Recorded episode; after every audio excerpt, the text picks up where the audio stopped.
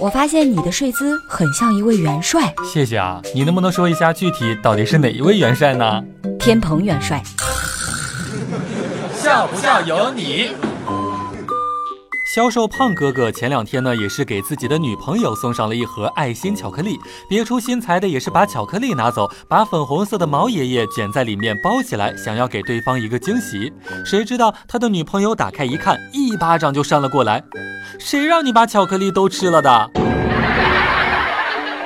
其实呀，只要你瘦了，身材好了，就连乱发脾气也会有人说你是一个磨人的小妖精。如果说你并不瘦，身材又不好，你乱发脾气的时候呢，别人就会说死胖子又吃炸药了，神经病。笑不笑由你。今天在家里面睡得正香，大鱼嫂忽然进到了房间当中，被子一掀，上去就是两巴掌。我当时就猛地坐起来，全都懵了，不知道究竟是怎么一回事儿。而他居然来了一句让我当场就想吐血的话。我就知道你在装睡呢。很多朋友一直都非常的好奇，带鱼哥究竟为什么会这么的有自信呢？其实呀，带鱼哥都是这么找自信的。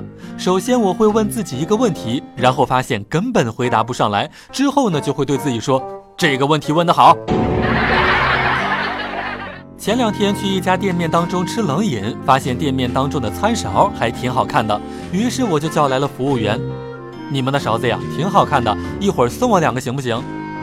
服务员横眉冷目的说，并不可以，店面当中有规定，餐具不能送人。于是我就问到说，那我如果说偷走呢？